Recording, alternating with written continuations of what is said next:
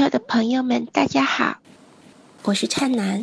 嗯，今天我来跟大家说一说，嗯，我我和我们幼儿园就是三五厨在做的，呃，儿童通识教育方面的一些努力。嗯，这一部分努力呢，其实是源于我们我们对现在现当下的教育的一些呈现出来的一些结构和现状的一些反思，在我们现在的教育。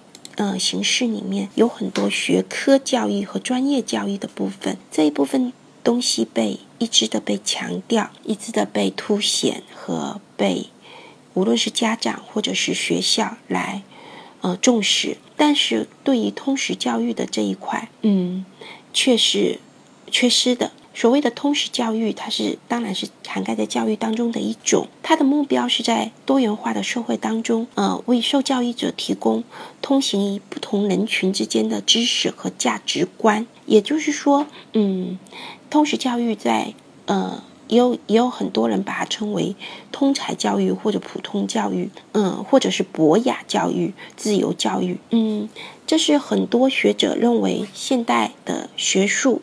分科教育太多，太过于专门，和知识太过于割裂，嗯，不不是那么的容易去培养学生的这种独立思考和对自我的认知，所以才开始通行的一种目的是为了培养更完整、更完全的这样个性的人才去进行的一种教育。嗯，其实对于像我们这样的，无论是作为妈妈，或者是作作为一个嗯教育的一个。观察者和体验者来说，我认为通识教育其实它是非常重要的，而且在孩子很小的时候，性教育就总是在说要培养完整的人，完整的人这种，嗯，性格上能够通融的，嗯，能够成为更为博学、更为柔软的这样的人，有很大的一部分就在于。通识教育的发展，嗯，但是我们会发现，其实成人世界对通识这一块，他们就会觉得带着孩子去了解世界，包括了解世界的真相，在这样的过程当中，去让孩子们去感知自我，去完成他们自己的价值观。在很多时候，包括我在内，嗯，很多成人都会有一种禁忌感。我们真的要让孩子理理解这个社会，真的要把这样的真相去告诉孩子们吗？嗯，有的时候我们是胆怯的，所以嗯，这个方面我想跟大家分享一下，在通识教育这一块，我们做的一些努力。当然，我们从中也遇到了一些问题，呃，我们看到的问题。这些事情我都想跟大家分享一下。三五厨的通识教育课，其实它遍遍布于方方面面。嗯，我们不把它当做一个课，其实把它当作为渗透在跟孩子生活当中的方方面面的一种大人和孩子、成人孩子之间的共同成长。孩子也给到我们很多的打开自己、重新去看待世界的部分。今天，嗯，因为三五厨的这一方这一些东西，就是我们的幼儿园这些东西，嗯，它其实是很系统的、很多元的，嗯，一个体系。今天我就想通过社会新闻课，这是我们的一，呃，一个比较有，呃，就是自己的一个体系的一个课程，来谈一谈儿童的通识教育。成人世界普遍流传着一句一个不言可知的禁忌，这个禁忌。当然，我也也波及到我，他就是不要和孩子讨论当下的世界，要让他们拥有一个无忧无虑的童年。然后我们就会发现，很长一段时间，我们儿童的通识教育的结构，要么就是几乎不让孩子来接触社会新闻，不知道这个世界正在发生的事情和孩子自己有什么关系；要么就是把听到的社会评论，不管正确与否，嗯。很多孩子到某一个年龄，他们就会把他们偶然听到的某些社会评论当做观念性的真真理。这两种情况呢，都会养成偏执的、闭塞的、教条的这样的习气。我们幼儿园一直都有社会新闻讨论课的这个传统，在为孩子设计新闻讨论课，并且和他们共同讨论社会新闻时事的过程当中，我越来越意识到，嗯，用新闻分级的形式来进行。儿童通识性的新闻讨论课，和孩子更加开放的讨论天下发生的事情，就会更开阔孩子的思路，支持孩子成为更有创见、身心更平衡、更自信的人。嗯，这一方面其实取决于两个方面的要素。第一个是成人要打开，把整个世界打开，而不是秉持那一种孩子就应该有无忧无虑的童年，什么都不应该告诉他们这样想法。第二是，其实还是要有社会新闻分级的，还是要有，呃，这个新闻用什么样的方式去跟孩子产生连结，嗯，会对孩子。会对他们的价值体系的建构更为有利，而不仅仅是把恐怖的事情，或者是把骇人听闻的事情，或者是嗯，把让他们觉得对呃成人产生顶礼膜拜感的事情去呈现在他们面前，嗯，去和孩子讨论他们能够理解的和他们有联系的新闻真实，和他们一起去看待这样的事情。其实对我们和对孩子都是非常有用的。在三五厨，我们和五岁开始的孩子就开始进行儿童新闻讨论课。其实这个过程是非常小心的，但是又是非常深入的。嗯，我可以举一节我印象特别深的儿童新闻讨论课，特别有象征代表性的一个儿童新闻讨论课，来讨论这个问题。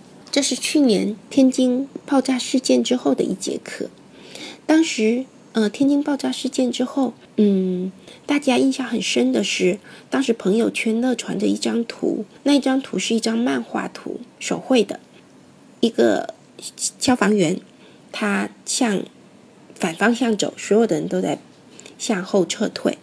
这张图的题目是最美的逆行。嗯，这张图在当时在网络上朋友圈里流传的非常广，很多人都在歌颂英雄。没错，我们的社会总是在歌颂英雄和呼唤英雄。在成人世界里面，对英雄的想象是我们对这种平常的琐碎的日子的一种，可以说是一种反叛精神。它可以让我们变得更积极。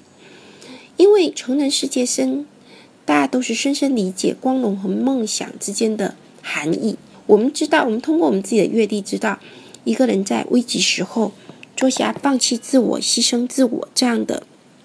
选择是多么的可贵，所以英雄之所以在成人世界里被推崇，是因为这是一个人性自我博弈之后的一个向往，或者说它是高贵灵魂的一个体现，这是人性对高贵美好、真善美的一种追求，这是值得肯定的。但是孩子并不一样，孩子过早的去接受英雄至上论，它是有误导的风险的，他们有可能错以为说，在危险当中。人必须不顾自己，必须做出牺牲，这才是正确的。甚至认为说，保护自己是可耻的，不怕危险去救人才能够获得表扬和肯定。所以这几年来，陆续发生了很多儿童完全不顾自己的安危，在毫无防范措施的情况下去营救人，因此殒命的这样的一个悲剧屡见不止。那这样的悲剧就来源于。嗯，信息的不对等，新闻信息的不对等和有一些价值观的过分强化。成，我觉得成年人有责任在满屏的所谓“牺牲的英雄最美”这样的宋词里面，引导孩子去看到人性的两面，看见保护自己和救助他人并不是相决然相悖的事情，看到勇敢和怯懦、孤独和追随大众、光荣和碌碌无为这一些背反的词是。永远共存在每个人身上，是人性自然而然的部分。儿童是可以为自己的人生，为自己将要过什么人生，将要成为怎样的人，他是可以自己去幻想，自己去做下自己决定的。这样的信息给到孩子，在他们嗯刚刚开始在建立自己的人生观和价值观的时候，这也是非常重要的。好，那我们现在就来讲一讲。这样的嗯一堂嗯英雄英所谓的英雄课，在三五处里面的社会新闻讨论，嗯这一堂课我们给它取了一个名字，叫做“英雄首先是一个人”。在儿童新闻讨论课里面，其实我们讨论过两次的所谓的大事件，就是这种。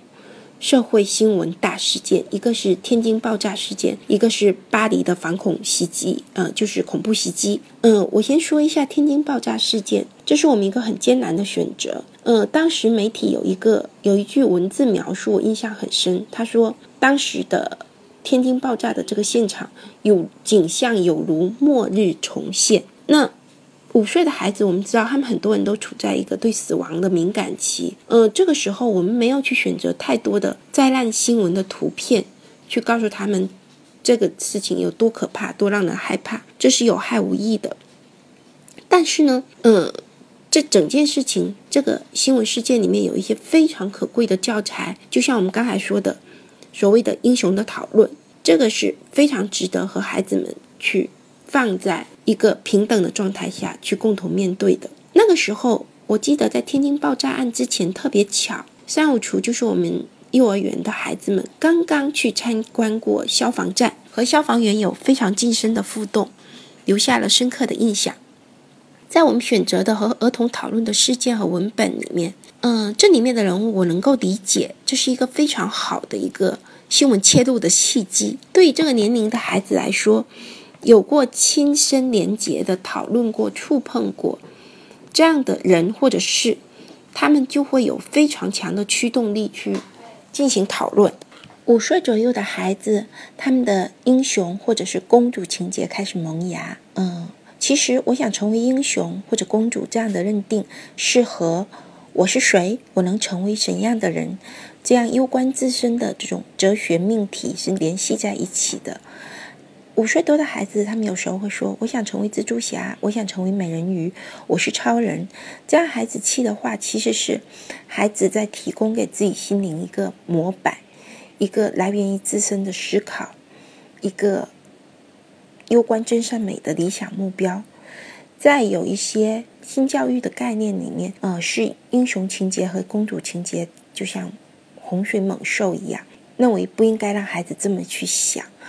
但是我认为，一个希望当上公主的女孩，并不一定会沦为公主病的患者；一个想当英雄的男孩，也不一定会在长时期的青春期、长时期的吹嘘和虚幻的强大自我当中度日。只要嗯，成人和他们一起努力，在他们年幼的时候就一起去找到英雄或公主这个意象背后的寓意。那象征物就仅仅就是象征物，不会成为人生的目标或者执念了。嗯，所以呢，感受英雄是这堂新闻课非常重要的一个核心。嗯，英雄在人每个个体的生命观里非常的荣耀，但是也是非常值得警惕的陷阱。在古希腊的神话里，英雄史诗往往都是以悲剧结尾来。来凸显人性的尊严和伟大，但是在现阶段的教育体制当中，孩子能够获得的英雄观就非常的单薄，甚至是变成了一个非常蹩脚的一元论。比如说，我要为他人服务，要为公众牺牲，死也光荣，这样的观点被过分的灌输了。嗯，所以我们这一堂课是希望以消防员的逆行。作为英雄，也是一个普通人，他有具有普通人的人性这样的一个讨论的切入点，然后让孩子们去理清，或者是有助于孩子去开动他们的思考。第一次面对这样的问题，面对我的现实和我我的幻想之间的区分。那我们现在就进入当时在三五厨艺课班上的这样的一堂课——英雄讨论课。那一天有三个孩子跟我一起进入这个英雄讨论的这样的一个课堂里，嗯，两个女孩，一个男孩，都是刚刚满五岁。后来，嗯，在我后面的陈述中，大家就会发现，他们后来都，嗯，呈现了非常真诚而且勇敢的心灵，呈现了一个人面对自己英雄情节的很多面相，嗯。现在我们回到课堂，一开始的时候，我们一起回顾了参观消防局的照片。孩子们讨论了，如果发生了火情，发现了火情应该怎么办？嗯，孩子们热烈的表达了自己当时的一些建议和看法。然后，嗯，我们也一起去回顾了消防车的构造和消防员的装备。这时候，我们他抛出了第一个发现，这个发现非常重要，就是消防员穿的那些装备，它并不是不仅仅是为了救人，它还有一个第一的目的，最重要的目的就是防护自身的安全，保护自己是最重要的一个原则。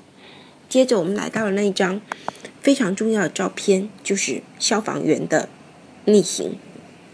共情这个概念是由人本主义的创始人罗杰斯提出的。共情指的是体验别人内心的一个能力。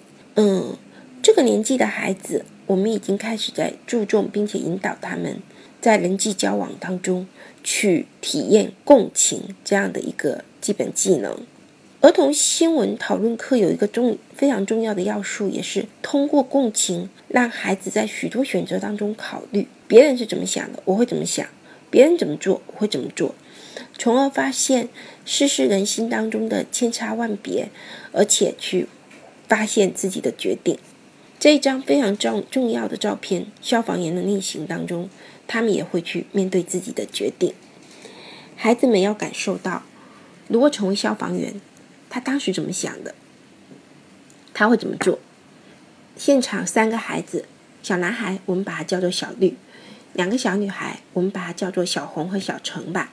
小绿和小红先发表意见，他们他们两个坚定的说：“我要救这个地方的人。”小程是一个相对比较敏感的、多思的这样的一个女孩，她想了一会儿，然后她就说：“嗯。”如果所有人都往后走，只有我往前进，都是不同的方向，我觉得我的心会碎掉。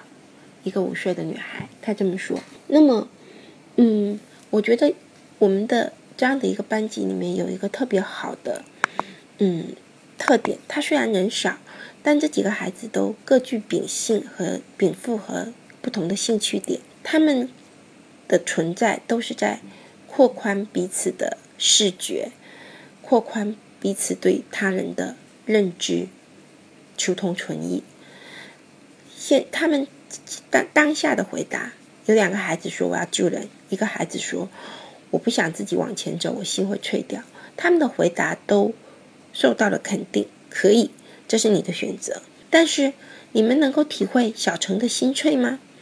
这个问题又被放在了孩子面前。我要求大家重演一遍，所有的人都在往后退。只有你在向前走。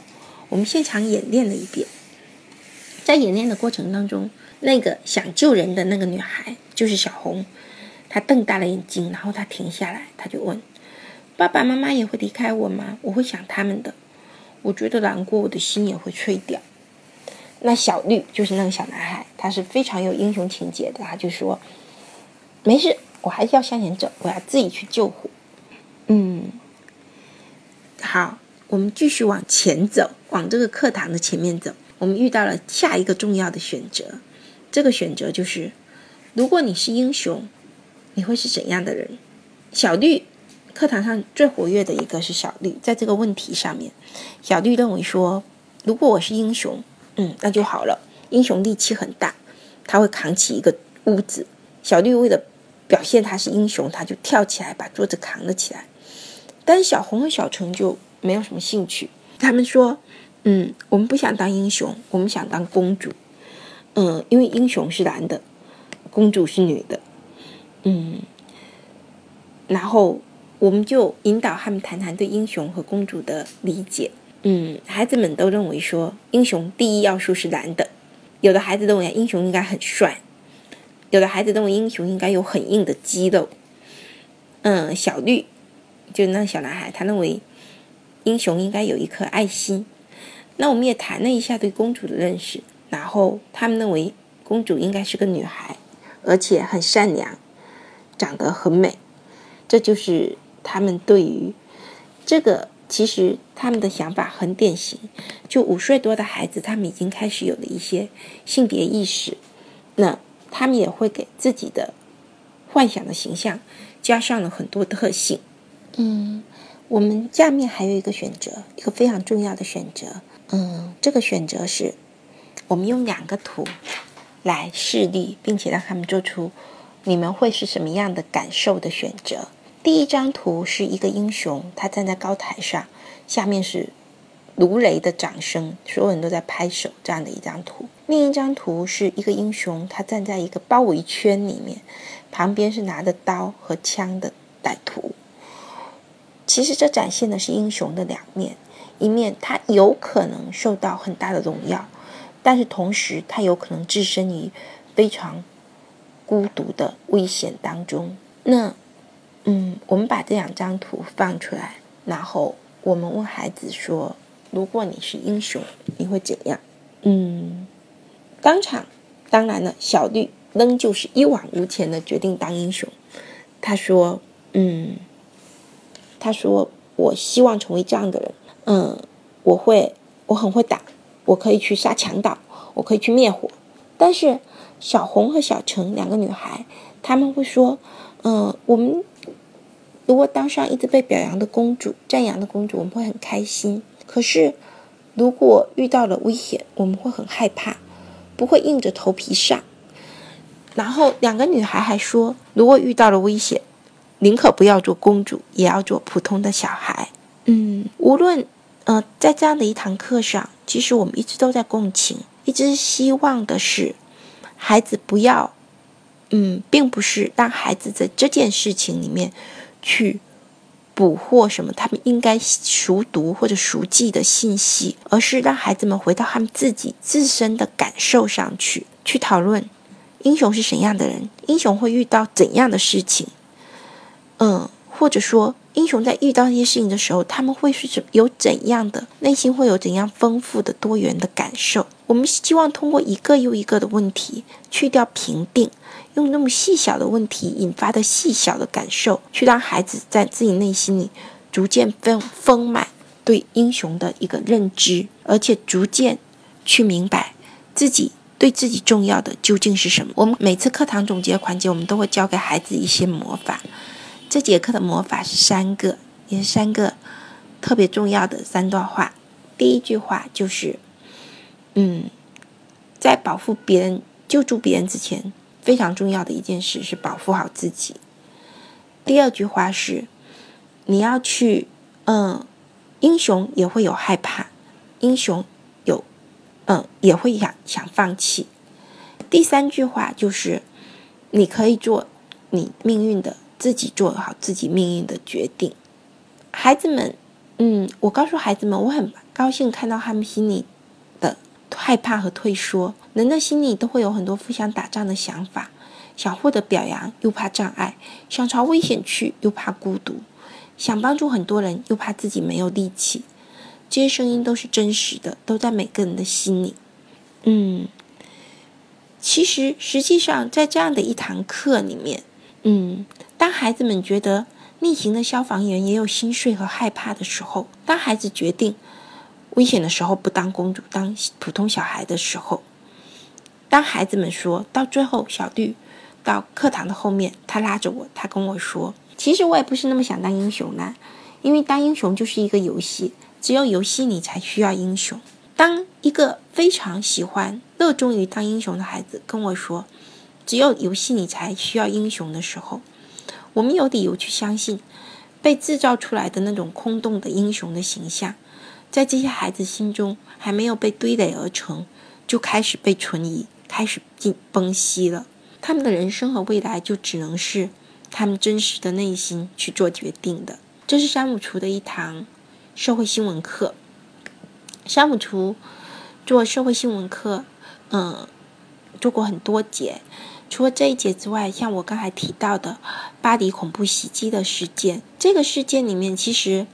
我们想落到的一个点，这个点就是，其实是五岁的孩子很重要的一个点，就是，嗯，我们你是通过孔武有力的人和，呃，持枪的有武器的人，他用什么样的方式，或者说在人际交往中，暴力是处于什么样的一个位置，这是很重要的。人际交往中，暴力的位置是什么？正义能不能靠暴力来表达？我对你对这样的一个这个正确与否的讨论，可以不可以通过暴力来表达？这是跟五岁孩子的人际交往非常相关的。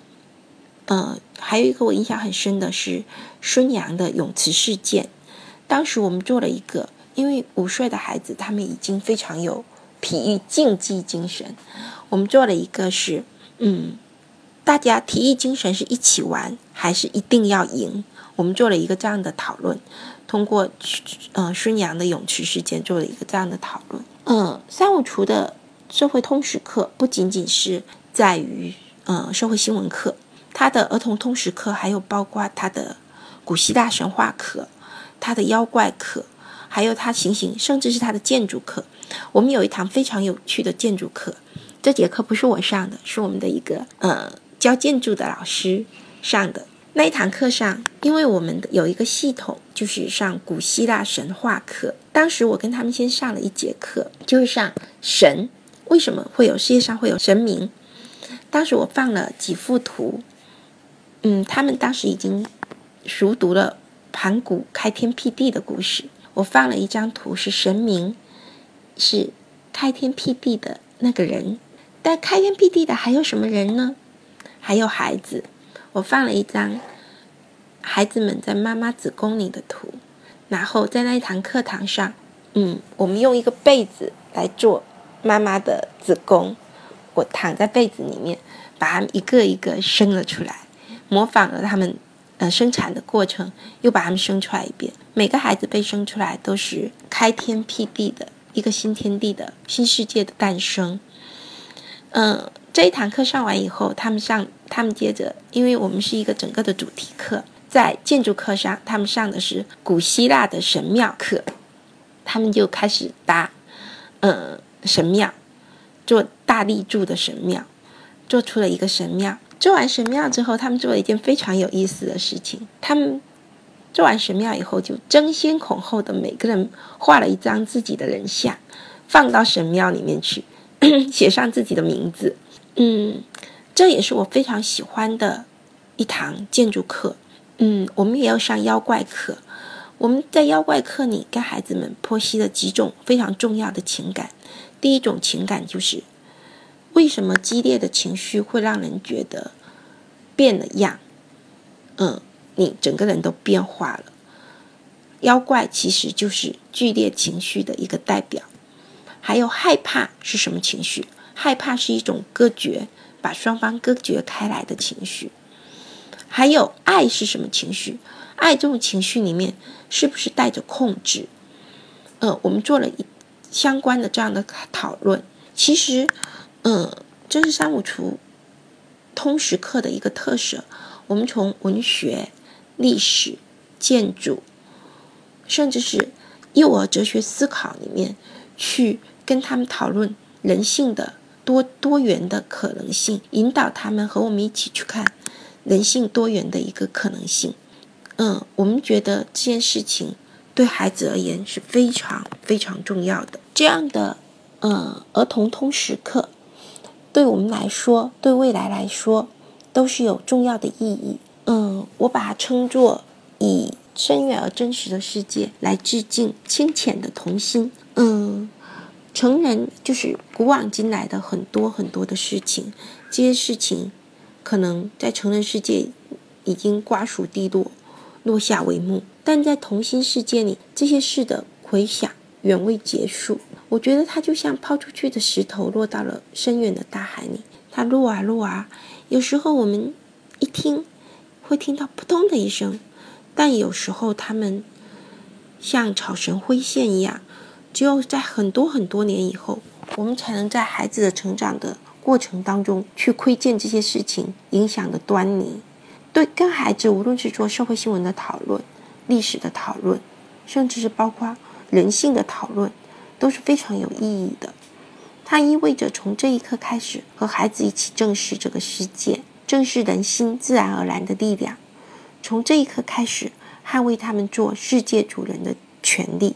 所以，嗯，我们虽然做通识课还做得非常的稚嫩，但是我们希望能这样行动起来，而且跟更多更有意义。有意于去做这件这样事情的人一起并肩，把儿童通识课进行下去。谢谢大家。